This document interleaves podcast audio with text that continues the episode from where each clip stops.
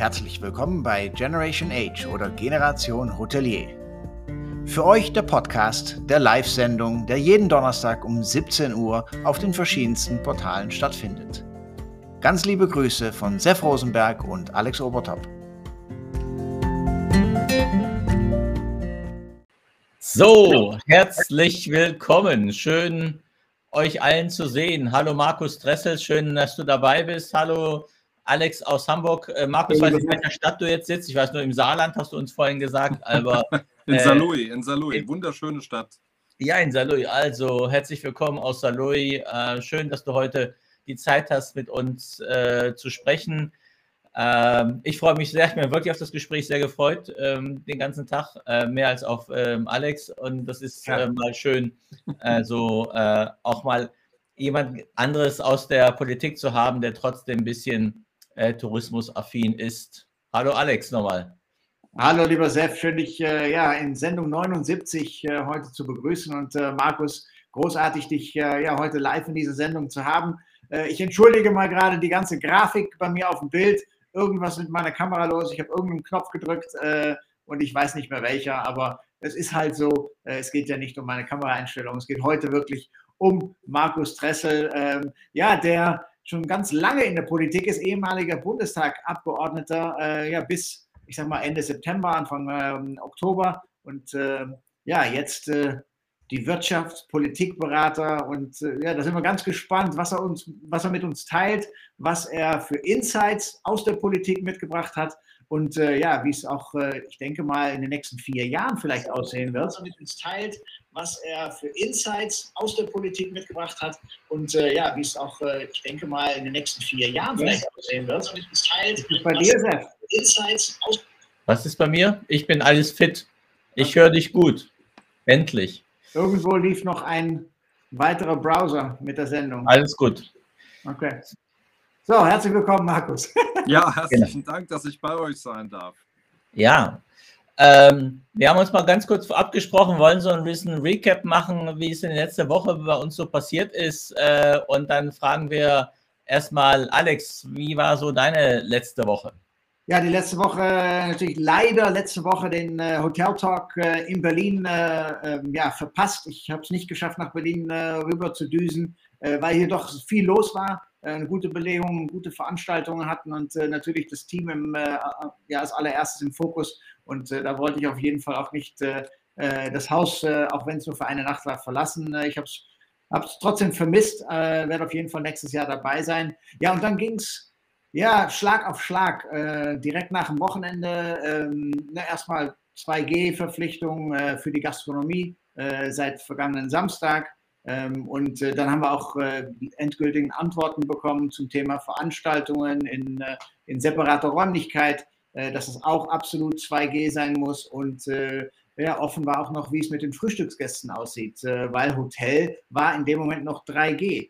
Ähm, aber das wurde dann Montag, ähm, am späten Vormittag, bekamen wir dann die Antwort von der Behörde und die sagten dann, nein, Frühstück, Veranstaltung, egal ob im separaten Raum oder, oder, oder, alles 2G. Und äh, dann haben wir natürlich auch entschieden, was heißt natürlich, dann haben wir entschieden, komplett auf 2G, also als Hotel auch umzusteigen. Äh, am Montag und am Dienstagmorgen kam dann vom Hamburger Senat äh, die Nachricht, okay, Hotellerie, Beherbergungsbetriebe gehen äh, ab kommenden Montag auf 2G. Also haben wir, äh, ja, ich sag mal, 24 Stunden Vorlauf genommen äh, und sind aber auch dann auch wirklich seit vergangenen Dienstag komplett 2G äh, im kompletten Haus und äh, ja, diese Umstellung dann ähm, ja, implementiert.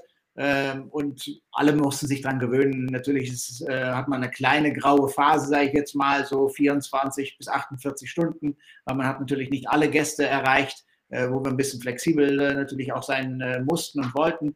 Ähm, aber jetzt ist das komplette Haus 2G. Also das war schon eine Umstellung, äh, und wir haben uns halt gewundert, wie, wie wird es denn mit den Mitarbeitern aussehen? Äh, ne, ich glaube, in jedem Hotel gibt es äh, vereinzelte Mitarbeiter, die nicht geimpft sind. Dürfen die dann arbeiten? Und bei uns war es äh, zum Glück dann so, dass die, die paar ungeimpften Mitarbeiter ähm, ja, mit einem täglichen offiziellen Test äh, arbeiten dürfen. Äh, das prüfen wir natürlich auch, aber wir testen auch alle Mitarbeiter ähm, bis zu drei, viermal pro Woche, auch die geimpft sind, weil ich glaube, da liegt immer noch die Gefahr, äh, dass äh, Geimpfte ähm, doch das, äh, das Virus äh, mit in den Betrieb nehmen. Und deshalb wollen wir uns da vorbeugend ja, verschützen, durch viel, viel weiter zu testen. Das ist so ein bisschen mein Recap. Und ja, schon Vorausschau für die kommende Woche. Äh, am Sonntag geht es in den Öschberghof zu unserem Hotelier des Jahres, äh, aber zum 101 besten Hotels-Event. Äh, und da bin ich ganz gespannt, äh, äh, ja, welches Haus das beste Haus Deutschlands ist äh, in den verschiedenen Kategorien Business, Resort und Luxury. Also ich bin ganz gespannt. ein paar spannende Tage vor, vor mir, aber ich freue mich jetzt auf jeden Fall auf unseren Talk. Aber was war so bei dir los diese Woche, lieber Seth? Ja, nicht so ganz anders als bei dir. Wir haben ja äh, parallel zu der Bundesregierung äh, Koalition auch eine neue Koalition in Berlin bekommen. Muss mhm. ich sagen, leider äh, die gleiche wie vorher. Ähm, nicht böse sein, Markus. Ähm, war keine, äh, ähm, keine Erneuerung, keine Ideen drin. Das hat uns ein bisschen äh, leid getan. Wir hätten ein bisschen, bisschen eine innovative Idee äh, besser gefunden der Wirrwarr mit 2G, 2G Plus, 3G hat mhm. uns äh, äh, ja sehr, sehr beschäftigt, weil jeden Tag kam irgendwas Neues.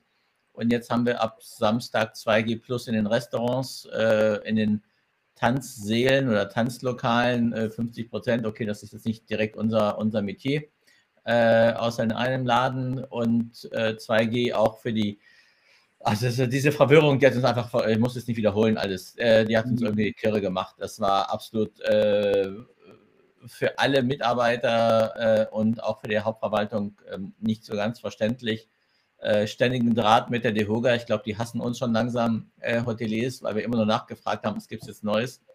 Die Schnelltests machen wir natürlich äh, auch im Betrieb, in den Betrieben. Die sind aber auch mh, hm, preislich, glaube ich, 50 Prozent teurer geworden auf einmal. Mhm komisch. Äh, und äh, jetzt, ja, und für nächste, genau, ich war ja auch in Hamburg, ich war ja auch beim Hotel Talk. Das war ähm, eine sehr schöne äh, Veranstaltung von Jens Riemann und Cosmologie. Und ja, nächste Woche gucken wir eben, äh, wie wir weitergehen. Wir kriegen enorm viele Stornierungen jetzt für Veranstaltungen. Mhm. Äh, München läuft katastrophal als, als, als Stadt auch generell, weil die Weihnachtsmärkte abgesagt wurden. Mal sehen. Also viel über nächste Woche kann ich nicht sagen. Ich hoffe nur, dass äh, privat, dass äh, Israel Deutschland nicht auf die schwarze oder rote Liste tut, weil ich äh, plane, zu meinem Vater zu fliegen. Äh, und wenn, wenn die Israelis, die eine Inzidenz von 17 haben, Deutschland mit 420 oder sowas auf die schwarze Liste setzt, dann wäre es nicht so ganz, nicht so ganz schön für uns. Aber, oder für mich, ähm, aber mal sehen. Ich gucke das mal relativ positiv Montag, Sonntag entscheidet sich, weil die Israelis haben immer sieben Tage Vorlauf. Mhm. Also wenn am, am, bis Sonntag keine Entscheidung ist, dann fliege ich. Vielleicht kann ich leider nicht zurückkommen. Da muss ich eben drüben bleiben. Markus, wie war es bei dir? ja, also auch bei mir hat Corona natürlich die letzte Woche bestimmt. Der eine oder andere hat es ja vielleicht gelesen. Ich mache jetzt ein bisschen mehr in Familie als die letzten zwölf Jahre. Und äh, wir haben natürlich mit zwei Kindern im Haus äh, immer wieder die Frage, die ungeimpft sind, logischerweise, weil sie unter mhm. zwölf sind. Ähm, immer wieder die Frage, wie läuft es mit der Schule und so. Ansonsten bin ich ja quasi jetzt in der Transformation äh, von einem äh, Politikerleben in ein anderes Leben. Und äh, das hat äh, die letzten Tage bei mir sehr viel Zeit ähm, mit sich genommen. Ich hab, wir haben ein Büro eingerichtet und wir sind jetzt so ein bisschen dabei, die Zeit der Politik, nach der Politik ein bisschen äh, zu, ähm, zu planen. Und dann kommt auf der anderen Seite natürlich die Politik wieder ins Spiel. Wir haben alle so ein bisschen mitgefiebert, auch äh, was wird jetzt äh, im neuen Koalitionsvertrag stehen. Wir haben ja alle in den Vorbereitungsgruppen so ein bisschen mitgearbeitet, auch haben Themen auch dort reingebracht, aber niemand von uns wusste bis gestern, äh, was tatsächlich dann auch im Koalitionsvertrag äh, tatsächlich gelandet ist. Ich bin relativ zufrieden äh, mit dem, was zum Thema Tourismuspolitik äh, drinsteht. Insofern äh, war ich gestern dann äh, sehr, sehr positiv überrascht. Jetzt muss man mal gucken, äh, wie sich das Ganze dann auch äh, in Personal umsetzt, später in Themen, also auch konkretes Regierungshandeln. Das ist so ein bisschen der Blick nach vorne für mich in den kommenden Tagen. äh, wer wird das nachher auch umsetzen, äh, was in diesen mhm. Koalitionsverträgen äh, oder in dem Koalitionsvertrag vereinbart wurde. Mhm.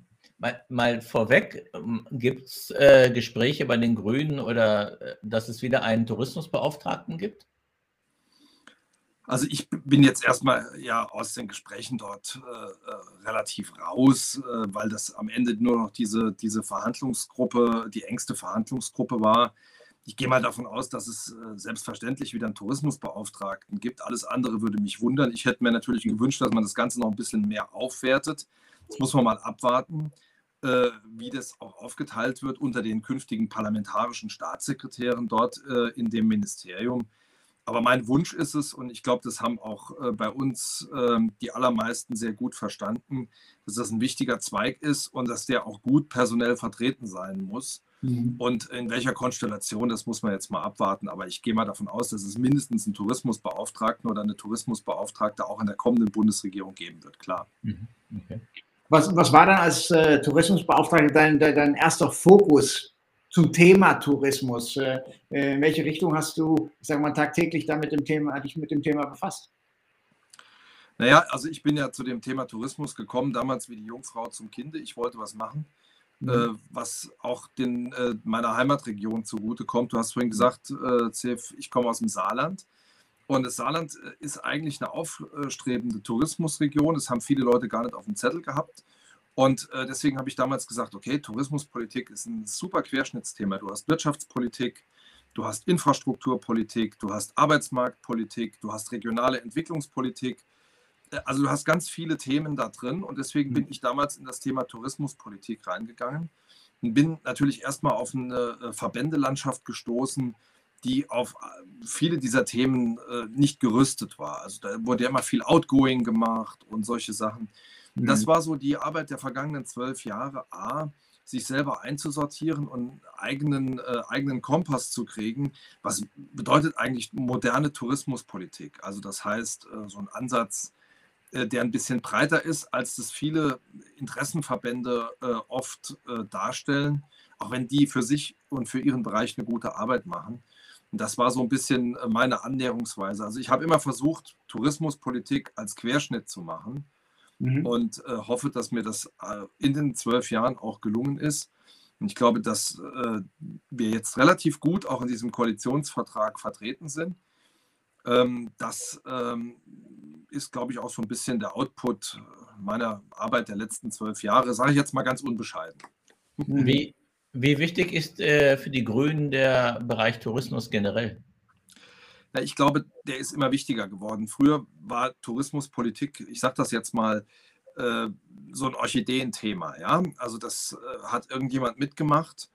Und ich glaube, äh, viele auch bei uns haben mittlerweile verstanden, dass das ein hartes wirtschaftspolitisches Thema ist. Es ist nicht nur eine mhm. schöne Branche, die Lebensqualität, auch Lebensglück äh, verheißt, sondern das ist auch ein hartes wirtschaftspolitisches Thema. Wenn wir mal gucken, wie viele Millionen Menschen in Deutschland äh, ihr Geld im Tourismus verdienen, dann ist das äh, mhm. deutlich mehr als zum Beispiel in der Automobilindustrie. Ja. Und äh, deswegen haben das, äh, glaube ich, mittlerweile bei uns äh, und auch in anderen Parteien äh, viele verstanden. Das Problem ist, man muss es jetzt nur auf die Straße bringen, weil es natürlich nicht nur reine Bundesangelegenheit ist, sondern natürlich schon auch Sache der Bundesländer. Und ich glaube, das muss man einfach ein Stück weit besser koordinieren. Ähm Mhm. Und Warum? du sagst auf die Straße bringen, äh, natürlich äh, auf die Schienen wahrscheinlich mehr, äh, weil das halt äh, äh, eher der grüne Gedanken ist, äh, da mal das Wortspiel zu nutzen. Ist es wirklich dieser Inlandtourismus, der dann auch wirklich im Vordergrund steht, sodass auch weniger geflogen wird, sodass weniger vielleicht auch sogar mit dem Auto gereist wird? In, in, welche Richtung von der Nachhaltigkeit stand der Tourismus dann in den letzten Jahren, sage ich jetzt mal, bei euch im Fokus? Ah, also ich glaube, man muss, äh, man muss äh, das über die komplette Prozesskette sehen. Ja? Mhm. Also ich bin niemand, der, und auch die Grünen haben das nie gemacht, äh, vielleicht mal in den 80er Jahren oder so, dass sie gesagt haben, wir wollen irgendjemandem vorschreiben, wohin fährst du in Urlaub. Das halte ich auch für Quatsch. Klar. Ich glaube, das ist wichtig, wenn die Menschen verreisen wollen, dass man ihnen eine Möglichkeit gibt. Aber ich glaube, wir müssen Nachhaltigkeit entlang der kompletten Prozesskette äh, mal durchexerzieren und überlegen, wo sind eigentlich noch äh, Potenziale, die wir heben können. Natürlich ist der Kurzstreckenflug, ähm, äh, wenn man ihn dann acht oder zehn Mal im Jahr macht, durchaus ein Problem. Ja? Mhm. Aber ich glaube, wir müssen gucken, wo können wir zum Beispiel im Luftverkehr noch Effizienzreserven äh, erheben. Wir müssen aber auch zum Beispiel gucken äh, im äh, Bereich der Mobilität in den Destinationen, wie können wir besser werden. Also ich mhm. bin nie ein Freund davon gewesen, immer nur monokausal irgendwo drauf zu gucken, sondern ich glaube, man muss Nachhaltigkeit durchbuchstabieren entlang der kompletten touristischen Wertschöpfungskette, auch der kompletten Prozesskette. Mhm. Da gibt es aus meiner Sicht durchaus noch Potenziale von der Mobilität in den Destinationen, äh, dort wo zum Beispiel äh, auch äh, viele, ähm, viel Energie verbraucht wird, dass man dort nochmal äh, stärker rangeht. Aber Nachhaltigkeit ist ja ein Begriff, der nicht nur ökologische Faktoren umfasst, sondern natürlich auch ökonomische und auch mhm. soziale, also das ganze Thema Fachkräfte etc. Ich mhm. glaube, ähm, dass das Faktoren sind, äh, die man ähm, da mitdenken muss und nicht es nur auf das Ökologische zu reduzieren. Am mhm. Ende ist die Zusammenschau wichtig. Ist es äh, nicht so, Markus? Ähm, also ich fahre auch gerne Bahn, auch wenn sie zu spät kommt oder mal äh, gar nicht oder kommt. Nicht. Oder gar nicht kommt, ja. ja. Äh, aber im Grunde fahre ich auch wirklich, also wir haben ja ein Hotel in München, da fahre ich auch lieber mit der Bahn nach München als mit dem Flieger äh, oder nach Köln, Düsseldorf ist auch mit, dem, mit der Bahn. Aber es ist ja, manchmal finde ich so die Forderung, äh, gerade was mit Reisen zu tun hat, ja, äh, auch innerstädtlich ist es immer so, Autos weg aus der Stadt. Da fehlt aber oft die Infrastruktur. Und bei der Bahn gibt es, sage ich mal, ähm, die Linie, also äh, Berlin-Hamburg läuft relativ gut, äh, jede Stunde äh, ist ein Zug. Aber so nach München oder nach Köln-Düsseldorf, da fehlt manchmal so eine Infrastruktur. Und manchmal fehlt mir bei der Politik, also da wird gefordert, aber äh, es muss aber jetzt sein. Es kann aber nicht jetzt sein, weil die, weil die Infrastruktur nicht da ist. Oder in Berlin, wenn du sagst, Autos weg, okay, ich würde auch lieber mit der Bahn fahren in die Stadt äh, zur Arbeit, aber dann müsste ich ja anderthalb Stunden fahren und nicht 40 Minuten, weil die Infrastruktur nicht da ist, weil die Bahn nicht alle 10 Minuten, sondern alle 20 Minuten fahren. Sowas. Warum ist das? Und ich bin wirklich für Bahn. Ne? Also fliegen, ich finde auch, wenn du jetzt nach Düsseldorf musst du nicht unbedingt fliegen oder von Dresden nach Frankfurt musst du auch nicht unbedingt fliegen. Das sind ja, weiß nicht, wie viele Autostunden oder Bahnstunden das sind. Also ich finde, das ist, da, da verstehe ich manchmal die Politikforderungen nicht und zu sagen, okay, wir geben uns mal fünf Jahre oder zehn Jahre, um das wirklich zu ändern, weil du verärgerst ja nur die Bürger. Naja, also ich glaube, äh, wir müssen ja alle Debatten immer in der Perspektive betrachten. Und ich habe mhm. ja auch jetzt einige Jahre Verkehrspolitik gemacht ich weiß, das sind auch dicke Bretter, auch aufgrund des Föderalismus. Ich bin ein großer Anhänger des Föderalismus, glaube aber, äh, dass wir uns an der einen oder anderen Stelle das Leben unnötig schwer machen. Ich sage jetzt mal, äh, es gibt ja so eine, so eine Mischfinanzierung, wo der Bund den Ländern Geld gibt, um irgendwelche Bahnstrecken zu finanzieren. Ich glaube, wir bräuchten da viel mehr Politik auch aus einem Guss. Das hat man im Übrigen auch jetzt in der Corona-Krise gesehen dass der Föderalismus nicht an jeder Stelle, nochmal, ich bin Freund des Föderalismus, mhm. äh, aber nicht an jeder Stelle immer zielführend ist. Und deswegen müssen wir, und da hast du recht, das ist eine kommunikative Frage auch, wie können wir denn Ziele formulieren, wo wollen wir denn hin? Und wie kommen wir auch ins Handeln? Und wenn ich das Thema Bahn sehe, dann ist ja klar, wenn ich Bahnstrecken bauen muss, die baue ich nicht von heute auf morgen, weil mhm. da komplett, wir können es natürlich auch so machen, ein Stück weit wie die Franzosen. Ich wohne ja hier in der französischen Grenze die ziehen dann, ich überspitze jetzt mal, die ziehen dann einen Strich von Paris nach Straßburg und sagen, okay, das ist die Linie, auf mhm. der wird jetzt die Schnellbahnstrecke gebaut. Ja. Mhm. Und im Zweifel werden äh, die Leute, die dort Land haben, eben enteignet äh, oder entschädigt. Und äh, dann wird links und rechts der Bahnstrecke ein Zaun hochgezogen und dann fährt da der Zug mit 350 und dann bin ich halt relativ schnell von Paris in Straßburg und über Straßburg auch in Frankfurt. Mhm. So. Und ich glaube, ein bisschen von diesem Spirit brauchen wir. Nicht, dass ich irgendjemand enteignen möchte, aber ich glaube, wir müssen ein bisschen äh, das Tempo erhöhen. Auch bei der Frage, wie können wir Infrastrukturausbau ähm, äh, beschleunigen. Ja? Mhm. Das gilt nicht nur in der Stadt, sondern das gilt auch äh, natürlich über Land. So. Und wenn wir jetzt sehen, äh, dass die Leute sagen, Mensch, Zug fahren, wenn er nicht zu spät kommt und wenn er fährt, ist eigentlich super, ich kann was arbeiten. Mhm. Und wenn ich äh, auf einer Strecke, jetzt sage ich mal Hamburg-Berlin, das künftig noch ein bisschen schneller schaffe, weil wir es vielleicht infrastrukturell etwas geboostert bekommen, um mal in einem Trendbegriff dieser Tage zu bleiben, äh, oder das auf anderen großen Strecken zu machen, äh, dann werden wir natürlich am Ende mehr Qualität gewinnen und mehr Freunde und Kunden für die Bahn gewinnen. Ich will mal eins, weil mir das immer, das ist immer so ein bisschen so ein Zungenschlag. Äh, sag mal, es geht gar nicht hier um nur allein um Öko sondern ich glaube, wenn wir ein bisschen äh, sehen, äh, dass wir vorankommen infrastrukturell und wir auch eine gute Alternative haben zum Flugzeug äh, auf kürzeren Strecken, dann werden die Leute das auch wahrnehmen. Genauso wie im Übrigen in der Stadt. Also mein Eindruck ist, wenn wir weniger Autos in der Stadt haben und mehr Platz haben für Familien, dann haben die Leute mehr Aufenthaltszeit, mehr Lebensqualität auch in der Stadt und machen die mhm. Innenstädte auch wieder attraktiver. Und da muss man, da muss sich die Politik auch ehrlich machen. Wir können nicht immer ein Ziel proklamieren, wo wir genau wissen, am Ende werden wir es nicht erreichen, aber wir müssen es erreichen. Und das ist eine gesellschaftliche Kraftanstrengung und das erhoffe ich mir auch, sage ich jetzt auch ganz deutlich von dieser äh, Regierungskonstellation, die wir jetzt auf, Bundesregier auf Bundesebene bekommen. Die sind zum Erfolg verdammt, weil sie quasi in dieser wichtigen Transformationsphase, wir haben riesige Krisen, wir haben Corona, wir haben äh, Digitalisierung. Wir haben auch eine demografische Krise, wir haben eine Fachkräftekrise und wir haben die Klimakrise. Das heißt, wir haben jetzt so viele Themen, so viele Herausforderungen, die wir angehen müssen, dass wir jetzt echt einen Push brauchen. Und da muss man die Politik, ich, sag, ich weiß, die Politik gibt es nicht, äh, da muss man die, äh, muss man die äh, auch immer wieder daran erinnern, jetzt brauchen wir Ergebnisse und zwar zeitnah. Mhm. Äh, wir haben gerade eben von der Bahn gesprochen und auch von High Speed. Ähm, ja, ein ICE fährt schon mal High Speed, äh, aber wenn man da drin arbeiten möchte, fehlt es an High Speed, äh, ein High Speed Internet. Ähm, warum kriegen die das nach all den Jahren nicht auf die Reihe, dass man wirklich mal ununterbrochen im Netz äh, seine Arbeit machen kann? Weil wir sind so viel mehr in der Cloud unterwegs, äh, benutzen Cloud-Programme und äh, ja, haben nicht mehr alles auf dem, äh, auf dem Laptop oder auf dem iPad. Ähm, aber wann kriegen die das äh, hin und was fehlt denn aktuell an Infrastruktur oder vielleicht an Know-how? Weil ich glaube, es gibt andere Länder, die nicht so, ich sag mal, fortschrittlich sind ähm, oder nicht so entwickelt sind, die das aber auf jeden Fall auf die Reihe bringen. Äh, warum dauert sowas so lang?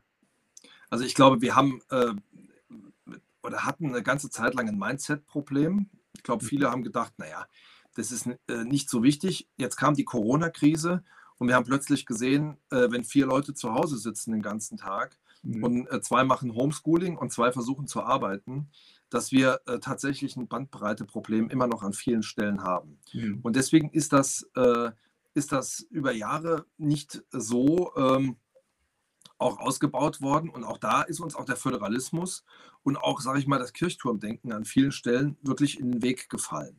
Warum die Bahn das äh, am Ende nicht hinbekommt entlang ihrer Strecken, das weiß ich nicht. Ich war vor einigen Jahren mal in Israel, Sef, äh, in der Wüste Negev und habe am hinterletzten Punkt in dieser Wüste überall äh, volles, äh, mindestens 3G-Netz gehabt. Ja? Mhm. Und äh, bis heute äh, große Hochachtung dafür, weil ich gesagt habe, egal wo ich in dieser Wüste war, ich hatte immer Internet.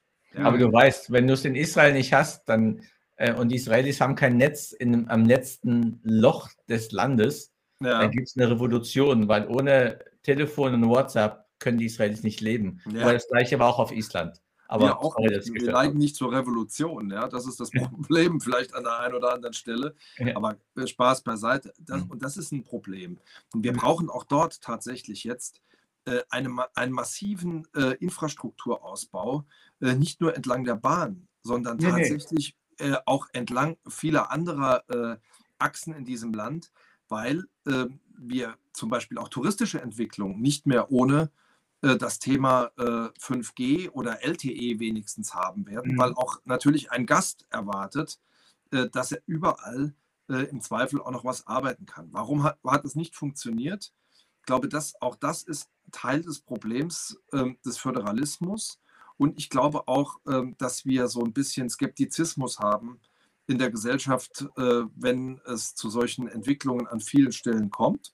Und meine Hoffnung war, dass wir durch Corona äh, jetzt an dem Punkt sind, wo wir vielleicht das ein oder andere äh, auch tatsächlich noch mal ein bisschen beschleunigen können, weil viele jetzt auch in der Praxis gesehen haben, was bedeutet es, äh, wenn sie kein schnelles Internet haben, ob im mhm. Zug oder auch zu Hause.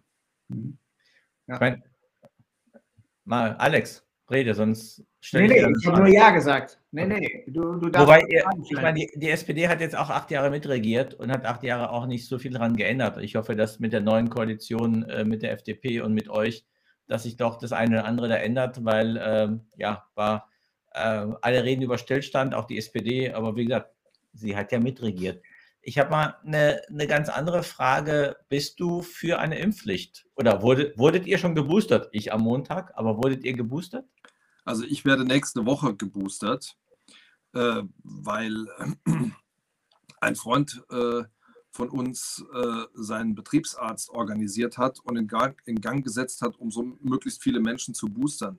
Ich habe mhm. das gesehen, gestern äh, standen bei uns am IKEA hier äh, 200 Meter die Leute an, um im Möbelhaus geboostert zu werden. Ja. Äh, das hat IKEA jetzt mittlerweile eingestellt, weil die gesagt haben, äh, ja, wir sind ja irgendwie auch noch ein Möbelhaus hier mhm. ne? und, mhm. ähm, und keine, keine Impfstelle. Also ich bin, sage ich ganz offen, ich bin für eine Impfpflicht. Äh, aus, aus mehreren Gründen. Ich hab, wir erleben diese Debatte ja jetzt äh, sehr lange und wir haben alle gehofft, auch gerade in der Reisebranche, äh, dass das Impfen uns über die Hürde bringt. Und wir sehen, dass es immer noch einen großen Teil von Menschen gibt, die aus welchen Gründen auch immer, ich will das gar nicht im Einzelfall hinterfragen, äh, sagen, ich will das nicht. Und mhm. Äh, ich glaube, das hindert uns so ein bisschen dran, ähm, aus diesem ewigen Krisenmodus ein Stück weit auch rauszubringen. Ich bin ein großer äh, Freund der sogenannten Herdenimmunität.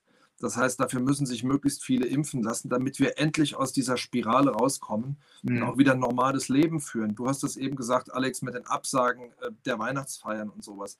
Das ist ja nicht nur ein ökonomisches Problem, sondern es ist ja auch ein soziales Problem.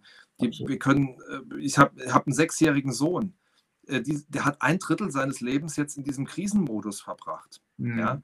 Und deswegen müssen wir jetzt irgendwann aus dieser Situation rauskommen. Und deswegen bin ich jetzt ein großer Freund der Impfpflicht, weil ich sage, äh, irgendwann muss jetzt der Knoten mal zerschlagen werden. Mhm. Und äh, die Freiwilligkeit hat es, wie wir sehen, offenbar ganz klar nicht gebracht. Ja, und äh, deswegen, äh, Leute, lasst euch boostern, wenn ihr geimpft seid und lasst euch unbedingt impfen, damit wir endlich aus diesem Dauerkrisenmodus rauskommen. Und du hast eben gesagt, Sef, äh, Israel aktuelle Inzidenz von 17, 18. 17, 18, ja.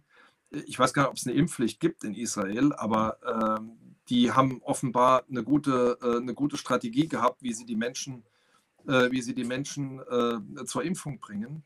Naja, Und ich äh, glaube, deswegen sind sie jetzt auch ein Stück weiter, ja. Die Krankenkassen funktionieren äh, für diese Fälle effektiver, weil die ganzen Daten sind bei den Krankenkassen, nicht bei den Ärzten. Und deswegen konnten sie wirklich vor dem Rathaus Zelte aufbauen. Da war diese Krankenkasse A, Krankenkasse B, Krankenkasse C. Und da konnten sie es besser machen. Sie haben auch mit den Boostern äh, relativ schnell angefangen. Diese Woche wurden, werden die Kinder äh, geimpft. Und ich denke, da ist in Deutschland ist es alles so, die, Stück, die STIKO muss reden, dann muss der reden, da muss natürlich mhm. Herr Lauterbach auch nochmal reden, weil ohne Lauterbach funktioniert ja erstmal gar nichts äh, in der Republik. Äh, und dann, ja, ist diese Diskussion. In Israel wird einfach gemacht dann, weil Israel mehr Krisensituationen kennt. Und das sind mehr dann die Macher. Also das ist so ein kleiner Unterschied. Ja, wir haben ja, kein, wir, haben ja kein, wir haben ja kein Problem, sage jetzt mal, was die Krankenkassen angeht. Ich meine, jeder kann umsonst äh, sich die Impfung abholen, auch in den mhm. Impfzentren und so. Und ich fand es jetzt am Ende, bevor man diese Impfzentren bei uns geschlossen hat, irrsinnigerweise, äh, war das ja gut organisiert. Also das war wirklich, das war gut organisiert. Aber die Frage ist, warum, äh, ich sage jetzt mal, warum gehen immer äh, nicht alle Leute da wirklich hin? Ja, mhm. also du hast ja keine Hürde, um dir da dein, deine Impfung abzuholen mhm. oder sowas, ja. Aber gut, ja, äh, ne, man bekommt von so vielen Ecken eine Meinung äh, mit, ob es äh, die Verschwörungstheoretiker sind oder die verschiedensten Gruppen in den verschiedensten Chat-Programmen. Ne, und da lassen sich natürlich auch viele Leute durch beeinflussen. Und ja, was ist dann stärker? ich glaube, da, da ja, ist auch einer der Gründe, warum der ein oder andere vielleicht nicht den Peaks holt. Ja. Mhm. Ähm, aber wir haben gerade von Machen äh, gesprochen. Ähm, du hast ja auch einiges gemacht, weil nach zwölf Jahren im Bundestag hast du entschieden, äh, aus der direkten äh, Alltagspolitik aus dem Bundestag aus, äh, auszutreten. Wie ist es dazu gekommen erstmal und äh, ja, was, äh, was machst du jetzt? Naja, also das habe ich ja am Wochenende im Spiegel erzählt. Also ich habe hab ja nicht nur, war ja nicht nur zwölf Jahre im Bundestag, sondern habe ja über 20 Jahre Politik gemacht auf Landesebene, auf kommunaler Ebene, also hauptberuflich Politik gemacht. Mhm. Und irgendwann äh, merkst du halt, äh, dass das äh, sehr kräfte, kräftezehrend ist. Mhm. Und für mich war das so ein Punkt, als 2018 mein Vater starb, da habe ich gesagt, okay, was willst du jetzt noch anfangen mit dem Leben? Ja, willst du weiter äh, quasi dieses Leben zwischen deiner Heimat und Berlin führen. Ja, meine Frau war, das muss man auch sagen, in den zwölf Jahren ja fast alleinerziehend. Mhm. Und wenn ich dann mal da war, dann war ich irgendwie auch ein bisschen so ein Störfaktor. Ne? Also mhm. gar nicht böse gemeint, aber wenn die hatten sich die ganze Woche aufeinander eingerichtet. Und ich bin dann halt am Wochenende dazugekommen. Und deswegen war ich jetzt eigentlich auch so, was, was das Lebensalter angeht, irgendwann an dem Punkt, wo ich gesagt habe, okay, wenn du das jetzt weitermachst, dann wirst du es noch deutlich länger machen müssen oder du mhm. fängst was Neues an. Und äh, das war für mich irgendwie jetzt so ein Punkt, wo ich gesagt habe, okay, jetzt kannst du gut gehen. Du warst drei, bis, ich bin dreimal in den Bundestag gewählt worden. Ich war Landesvorsitzender, ich war kommunal aktiv, ich war auf Landesebene aktiv. Ich habe alles, äh, alles gesehen, habe alles gemacht. Ich habe das auch mit Herzblut und mit Leib und Seele gemacht. Aber ich glaube, äh, das ist nichts, was man Leben lang machen kann, weil einen das natürlich schon auch ein bisschen auffrisst mhm. und äh, man in solche politischen Routinen und Rituale reinkommt. Und da wollte ich eigentlich jetzt mal raus und habe gesagt, ich würde gerne was machen, um so, äh, wir haben ja im Moment so ein, so ein Clash zwischen Politik, Wirtschaft und Gesellschaft. Das sind so drei Pole.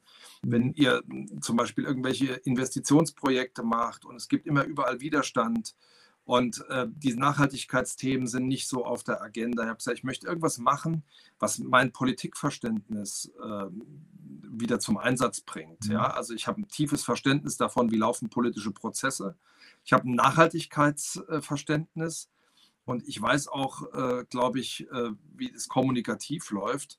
Deswegen habe ich jetzt ein äh, Beratungsunternehmen gegründet, äh, das sich genau mit diesen Prozessen beschäftigt also mit politischer Analyse, Strategie und Kommunikation, überwiegend für solche Nachhaltigkeitsthemen. Und ich mache das mit meinem Bruder zusammen. Mein Bruder war auch äh, politisch aktiv auf Landesebene. Und wir haben gesagt, komm, wir wollen unsere, ähm, unsere Expertise jetzt einbringen, um vielleicht Politik, Gesellschaft und Wirtschaft wieder ein Stück weit miteinander ins Gespräch zu bringen. Und das mhm. ist jetzt äh, im Prinzip äh, eine schöne neue Aufgabe, und äh, die gibt, glaube ich, auch für die Tourismuswirtschaft das ein oder andere her. Mhm. Du hast in dem Spiegel-Interview die Headline, also als ich die gelesen habe, gestern oder, oder am, am, Montag, als das, glaube ich, online gegangen ist oder sogar am Samstag schon, ich habe oft einfach nur funktioniert und ich habe, habe ich mir überlegt, was für eine ehrliche, sympathische, äh, was für ein ja, ehrliches, sympathisches Statement. Ähm, nicht viele sind so ehrlich, um das Politiker oder auch wir, sag ich mal, Geschäftsleute, um auch zu sagen, wie ähm, war, war diese Aussage für dich einfach zu tätigen oder erstmal das zu erkennen? Klar, für dich zu erkennen, das ist ja auch eine sehr äh, willensstarke Entscheidung zu sagen, ich kann, ich funktioniere nur noch, ich habe keinen Bock, ich bin, ich meine, du hättest ja gemütlich jetzt auch nochmal im Bundestag sitzen können, wahrscheinlich. Äh, mhm. Und äh, wärst vielleicht Minister geworden, whatever, ist egal, aber oder Staatsminister. Wie, wie einfach war die Aussage zu machen und wie bist du dazu gekommen, diese überhaupt zu tätigen?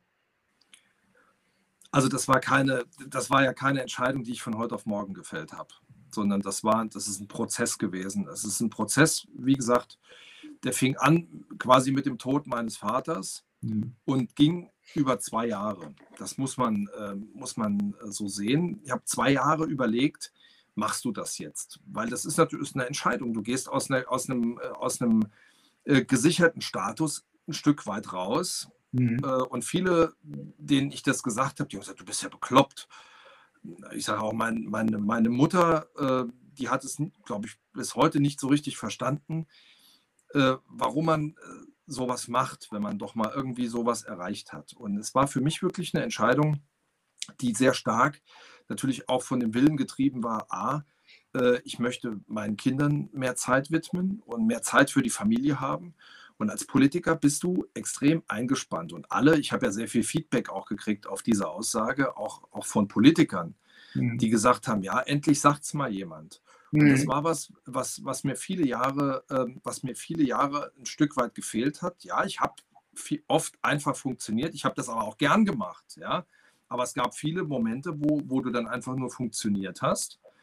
Äh, auch weil du es natürlich professionell ein Stück weit erlernt hast. Also ich mhm. habe dir in dem, in, dem, in dem Interview gesagt, mich konntest du nachts um 3 Uhr wecken und ich hätte dir äh, nach 30 Sekunden Schütteln eine fünfminütige Rede gehalten zur Insolvenzabsicherung in der Tourismuswirtschaft oder weiß der Geier was. Ja.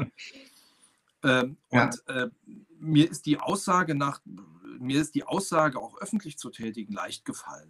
Warum soll ich mhm. unehrlich sein? Und ich glaube, mhm. man muss es auch mal aussprechen.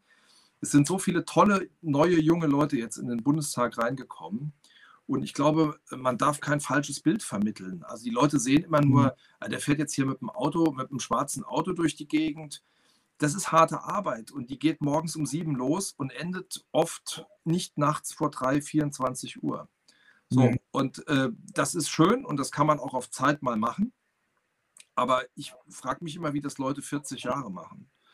Und vielleicht hat mir auch das letzte Quäntchen Härte gefehlt. Das weiß ich nicht. Vielleicht ist, bin, bin ich ja auch der abnormale Fall, aber hm. ähm, ich glaube es eigentlich nicht. Und, naja, du bist authentisch. Und das ja? ist vielleicht, du bist authentisch und du hast aus dem Herzen auch gesprochen und ja. äh, aus deiner Erfahrung. Ja. Und das fehlt vielleicht hier und da, äh, dass diese Authentizität dann doch bei äh, dem einen oder anderen Politiker fehlt, weil die halt dann doch irgendwann funktionieren. Und da meine Frage dann, fehlt irgendwann die Kreativität in der Politik. Ne? Vier, acht Jahre in der Politik und dann gibt es dann irgendwann so diesen Moment, wo die Kreativität einfach äh, ja, zu Neige geht äh, beim einen oder anderen Politiker?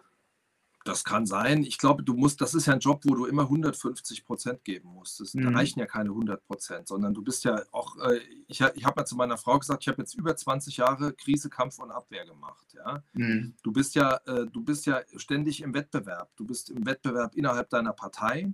Du bist im Wettbewerb mit den Kolleginnen und Kollegen. Du musst vor Ort äh, versuchen, präsent zu sein. Du musst äh, du musst äh, Themen setzen, also du musst, äh, sag ich mal, du erhältst dir einen hohen, ein hohes äh, Kreativitätslevel, weil mhm. du ja permanent auch äh, dabei bist, dich nach vorne stellen zu müssen. Ja, mhm. so. Ich glaube, irgendwann kommst du an den Punkt, wo du vielleicht nur noch 120 statt 150 Prozent gibst. Ja, mhm. und äh, das sind alles, also ich sag mal, die Leute, die es dahin geschafft haben, sind in der Regel alles oder in der Masse äh, kreative, äh, sehr arbeitsame Menschen, äh, die natürlich auch äh, ein Stück weit äh, sich selbst darstellen wollen. Aber ich glaube, ähm, du brauchst Kreativität, um das zu machen. Mhm. Und du musst vor allen Dingen eine schnelle Auffassungsgabe haben. Das heißt, wo sind Themen, wo muss angepackt werden? Und das würde ich der Masse auch zusprechen. Ich glaube, vielleicht ist es deswegen auch so anstrengend und am Ende so verschleißend Mhm. Äh, weil das kannst du, das ist ein Level, das kannst du keine, aus meiner Sicht, keine 30 Jahre auf dem Niveau fahren. Ja. Mhm. Ich wundere mich jetzt, also was du gesagt hast, also super sympathisch, muss ich einmal sagen, Punkt. Also ist auch nicht weiter zu äh, dokumentieren. Äh, aber wie macht das die Frau Baerbock dann als nicht nur als Abgeordnete äh, und Parteivorsitzende, dann noch Außenministerin zu werden? Mhm. Chapeau, absolut Chapeau mit zwei Kindern. Ich glaube, sie hat zwei Kinder in, äh, ja. in Potsdam. Also da muss ich sagen, okay, also das, äh, das wird eine harte Nuss werden, äh, familiär. Natürlich auch jobmäßig, aber natürlich auch familiär. Ja, sie hat einen guten Mann. Äh, ich habe auch eine gute Frau. Das, äh, das, muss man, das muss man, das muss man, muss man wirklich sagen. Ich glaube, ohne die Partnerinnen und Partner mhm. wären Politikerkarrieren nie zu leisten. Und mhm. das ist mal, deswegen habe ich das auch im Spiegel mal deutlich gesagt sag mal, ohne die Duldsamkeit äh, und das Organisationstalent von meiner Frau hätte ich diese Karriere nie machen können. Mhm. Ja, weil die hat auch zwölf oder länger äh, Jahre zurückgesteckt. Und das wird mhm. in dem anderen Fall auch nicht anders sein. Ähm, ich glaube, das ist natürlich eine Ausnahmechance, so ein Amt und ein Mandat zu bekommen, äh, Außenministerin oder Außenminister zu werden. Auf der anderen Seite muss man das, äh, braucht man die Motivation und äh, um sowas auch familiär dann stehen zu können. Und ich sage auch mhm. mal, ohne meine Eltern, ohne meine Schwiegereltern und ohne ein familiäres Netzwerk funktionieren solche Karrieren nicht. Und ich bin nie ganz oben gewesen.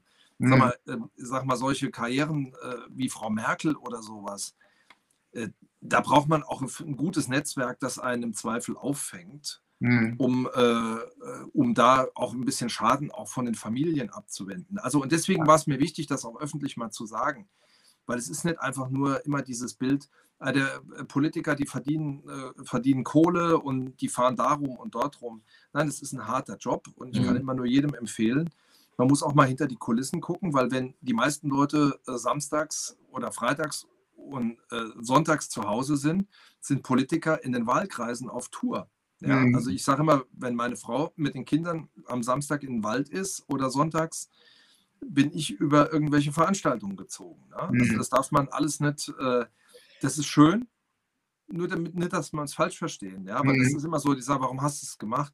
Ich habe das gern gemacht. Man kommt viel mit Leuten ins Gespräch. Das ist so ein bisschen wie in, in, in der äh, im, im, Tourismus, man kommt mit vielen Leuten zusammen, man kommt mit vielen Leuten ins Gespräch, man trifft viele Leute. Mhm. Und ich habe so einen riesigen Input bekommen in meinem Leben, in dieser Politikerzeit, äh, dass das das schon ein Stück weit aufwiegt. Aber ich meine, man mhm. muss immer überlegen, Politiker ist man nie alleine, sondern ja. an Politikern hängen Kinder, an Politikern hängen Frauen, Familien, ja. Und äh, die machen das alles auch mit. Das darf man nie vergessen. Ja. Mhm. Bevor, bevor Alex eine Standardfrage stellt, ähm, mhm. habe ich noch eine ganz kleine, die, äh, die mir gerade auch durch den Kopf gegangen ist. Wie war die Nicht- oder Ja-Zusammenarbeit oder mit der AfD? Wie, äh, ich meine, ich hatte ja letztens äh, den, äh, eine Begegnung der dritten Art mit der AfD. Ähm, die, äh, die am Schluss auch noch Sachen angeblich bestellt haben auf unseren Namen und wir haben Rechnung bekommen. Also dreist ging das so, neben E-Mails und Droh-E-Mails und also als, als gut. Äh, irgendwann habe ich das nur noch auf, unter Ablage AfD getan, damit ich das irgendwo mal nochmal zeigen kann. Aber wie, wie war dieses Art Zusammenleben im Bundestag mit der AfD? Das war ein riesiger, wie soll ich sagen, das war ein äh, riesiger Bruch ich habe ja zwei Wahlperioden ohne die AfD erlebt und ich kann eins mhm. sagen, wir haben immer im Deutschen Bundestag extrem kollegial, von der Linken bis zur CSU, äh, immer kollegial zu, gut zusammengearbeitet, insbesondere mhm. im Tourismusausschuss. Also der Tourismusausschuss ist ja ein Ausschuss, wo diese Zusammenarbeit nicht so hart an den Parteigrenzen entlang geht, sondern mhm. das, ist, das ist sehr kollegial. Und das war mit ich habe das zwei Wahlperioden, acht Jahre erlebt. Extrem kollegiales, gutes Zusammenarbeiten und dann kam die AfD. Und das ist, als hätte jemand den, den Eisschrank aufgemacht, damals auch im, im, im Deutschen Bundestag. Plötzlich sind diese, äh, diese Leute gekommen, und man hat relativ schnell gemerkt, es geht gar nicht um, um irgendwelche Inhalte, sondern es ging viel um Krawall, auch um äh, Produktion von, äh, von äh, Schnipseln für Videos bei YouTube. Also das war, das war ganz schrecklich. Und dann haben wir ja, sage ich mal, äh, im Tourismusausschuss tatsächlich noch einen AfD-Ausschussvorsitzenden bekommen. Ja, ja, also, ja, so.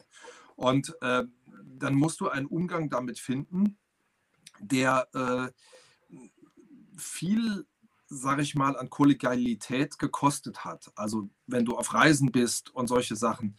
Auch die Abstimmung in, äh, zwischen den Fraktionen.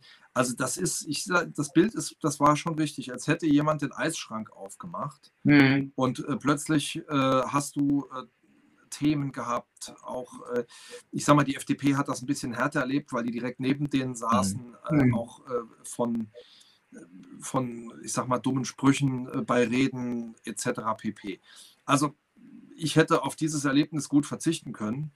Und äh, ich glaube, der Demokratie äh, hätte es vielleicht auch an der einen oder anderen Stelle geholfen. Mhm. Aber gut, sie sind nun mal da und äh, sie sind in den Deutschen Bundestag gewählt. Ne? Und dann muss man einen Weg des Umgangs damit finden. Ich mhm. bin gespannt, äh, wie das der neue Bundestag jetzt schafft.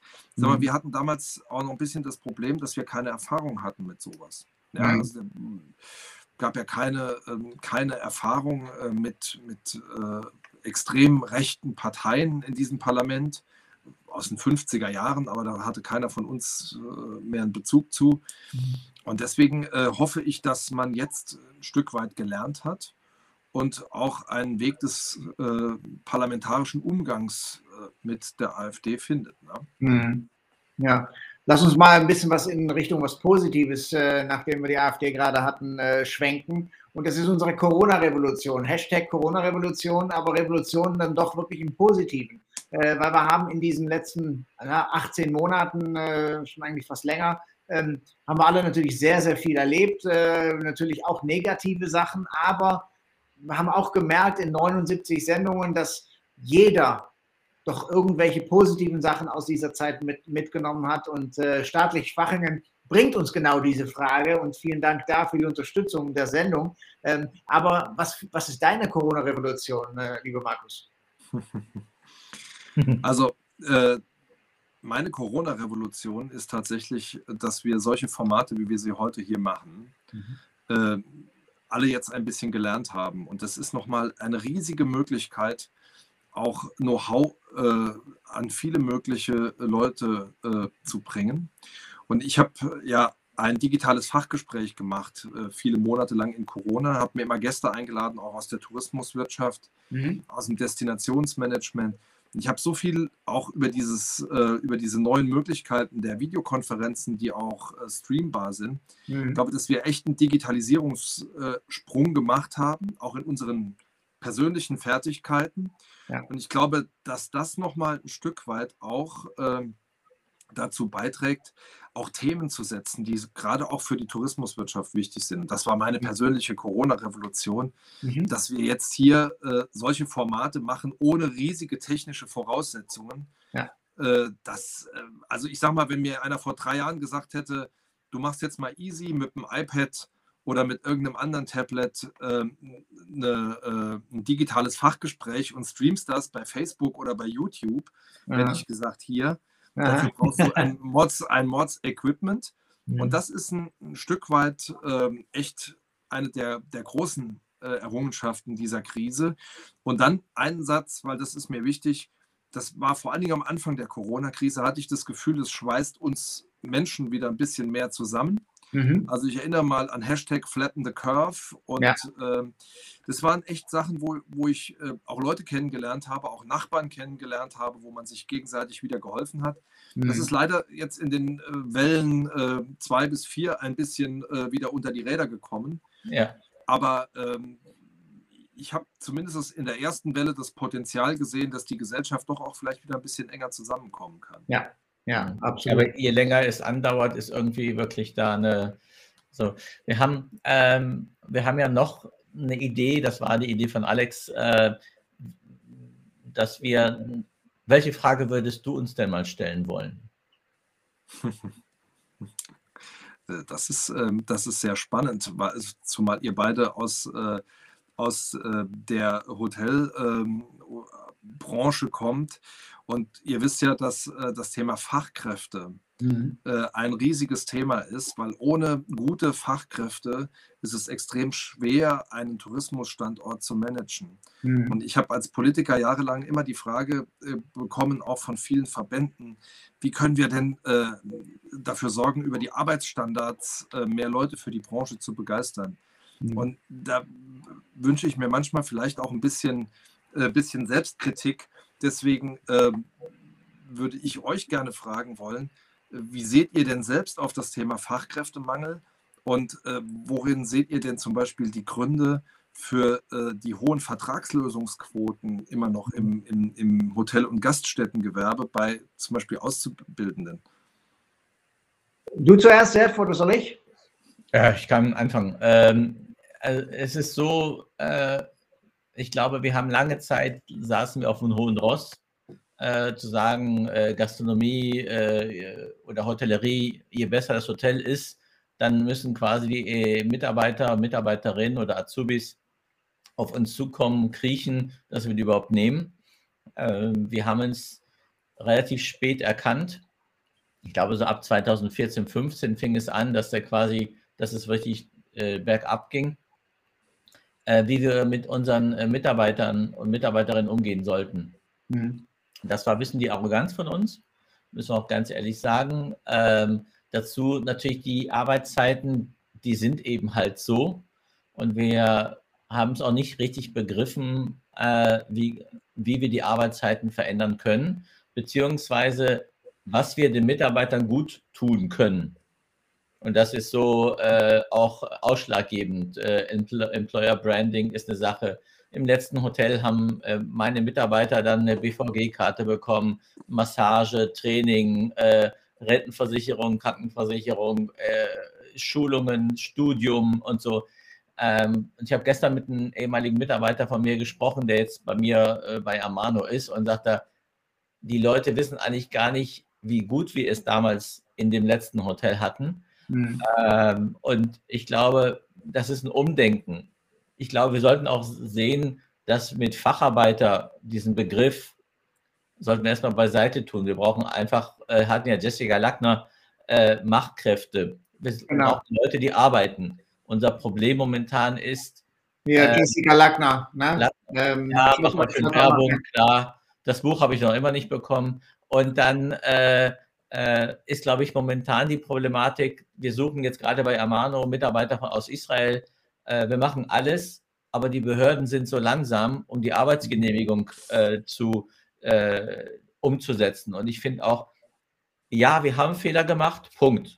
Wir versuchen die auch zu korrigieren, Punkt.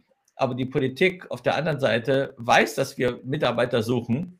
Und dann braucht es äh, allein äh, eine Genehmigung zu bekommen, Wochen bis Monate. Mhm. Oder in der Berliner Senat äh, ist äh, seit acht Jahren unfähig zu sagen, oder jedenfalls vier Jahre, acht Jahre, richtige Termine im Bürgeramt zu bekommen, um das schneller umzusetzen. Und ich finde, die Politik muss auch was tun. Sie kann nicht nur so sitzen.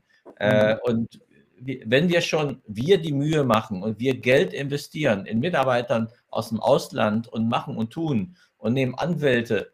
Es scheitert am Schluss an einem, sorry, blöden Termin. Mhm. Einfach einen Termin zu bekommen und nicht um mhm. mit, und, und das ist, ich meine, ich möchte meinen mein Führerschein von dem alten rosa Lappen auf eine Karte machen. Ich kriege keine Termine.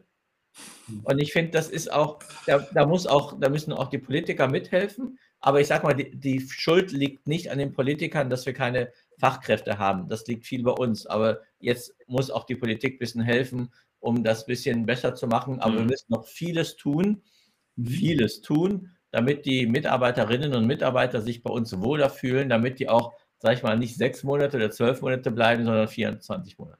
Ja, ja, ich glaube, es gibt wirklich viele, viele Themen, die das positiv beeinflussen können. Ich hatte zum Glück vor 25 oder vor 25 Jahren ja, einen, einen sensationellen Lehrmeister mit Horst Schulze. Horst Schulze, äh, damals noch äh, mit Ritz Carlton, hat mir halt sehr, sehr schnell gezeigt und uns als Hotelgruppe damals auch, wie extrem wichtig Empl Employer Branding ist. Äh, in Deutschland ist das Wort, ich sag mal, seit zwei bis drei Jahren erst ein Modewort. Äh, wir haben es damals nicht Employer Branding äh, genannt, aber es gab ein Employee Promise. Und äh, wir haben damals schon wirklich je, an jedem einzelnen Tag uns um die Mitarbeiter gekümmert. Und das hat die Hotellerie äh, bestimmt auch weltweit, aber auf jeden Fall auch in Deutschland wirklich verpasst, sich um die Mitarbeiter zu kümmern. Ähm, Fachkräfte äh, ist teilweise eine Ausrede aktuell, weil die ganzen Hotels und Restaurants sich halt nicht um die Mitarbeiter gekümmert haben, also viele, äh, aber auch die Chance nicht greifen, äh, Machkräfte oder halt Quereinsteiger äh, wirklich die Chance zu geben. Äh, eine Chance zu geben, äh, was Neues zu lernen. Es muss nicht innerhalb einer Ausbildung sein. Fang, äh, fangen wir uns im, äh, im Restaurant an, äh, im Frühstück oder bei uns im Housekeeping und du entwickelst dich. Wir entwickeln den Mitarbeiter und diese Entwicklung der Mitarbeiter, die vielleicht in einer Einstiegsposition äh, im Unternehmen starten, die dann wirklich auch eine Zukunft zu bieten. Und ähm, da waren wir noch viel zu starr. Zeugnisse waren wichtig in Deutschland, die man ja äh, teilweise einklagen kann ähm, und ein Lebenslauf. Ähm, Titel. Titel, ja klar, Titel auch, Mega. aber die meisten, äh, die in der Hotellerie einsteigen, haben keinen Titel. Ähm, Ne? Und man braucht auch keinen Titel. Es ist wirklich die Leidenschaft äh, für einen Beruf, dass man et für etwas brennt und auch Leuten mal eine Chance zu geben. Und ich gebe mal ein ganz, ganz aktuelles Beispiel, was ich heute Thema mit meiner Personalabteilung äh, hatte. Ähm, wir haben, äh, wir arbeiten mit einer anderen Hotelgruppe, die hier in Hamburg sitzt, arbeiten wir zusammen. Die haben Hotels, die nicht die ganz äh, ähm, ganzheitliche Ausbildung äh, in ihren Betrieben ähm, abbilden können. Da fehlt einfach ein gastronomischer Aspekt. Ähm, und es gibt äh, halt zu, äh, zugewanderte Mitarbeiter dort oder Auszubildende in den Betrieben und wir haben die Möglichkeit bei uns geschaffen, dann diesen gastronomischen Bestandteil bei uns zu lehren. Ähm, und jetzt gab es heute ein Gespräch mit der Personalleiterin äh, dieser Hotelgruppe und sie sagt, ja, das ähm, Ausländerbehörde ähm, lässt es nicht zu, weil der, ähm, die Aufenthaltsgenehmigung ist am Arbeitgeber gebunden. Äh, und so schränken wir wieder Mitarbeiter, äh, Personen ein, sich zu entwickeln, weil die Ausländerbehörde nicht das große ganze Bild dann in dem Moment äh, gesehen hat. Und äh, ja, dann müssen wir mal gucken, ob diese Mitarbeiter vielleicht dann, wenn sie die Ausbildung dann doch irgendwann geschafft haben, ob sie überhaupt noch in der Hotellerie oder Gastronomie bleiben. Also da, da wird schon sehr in einem ja, sehr engen Rahmen oder ähm, sehr, sehr engen Weste gearbeitet und äh, da wird nicht kreativ mit Situationen umgegangen. Und deshalb war dieser Punkt Kreativität vorhin äh, wirklich Absicht, ähm, weil ich glaube, hier und da fehlt es an Kreativität und auch an Empowerment, äh, was bei uns in der Hotellerie ja so wichtig ist. Äh, aber das äh, ist bei den Behörden, glaube ich, auch, dass es kein Empowerment gibt. Es gibt Regeln und das war's.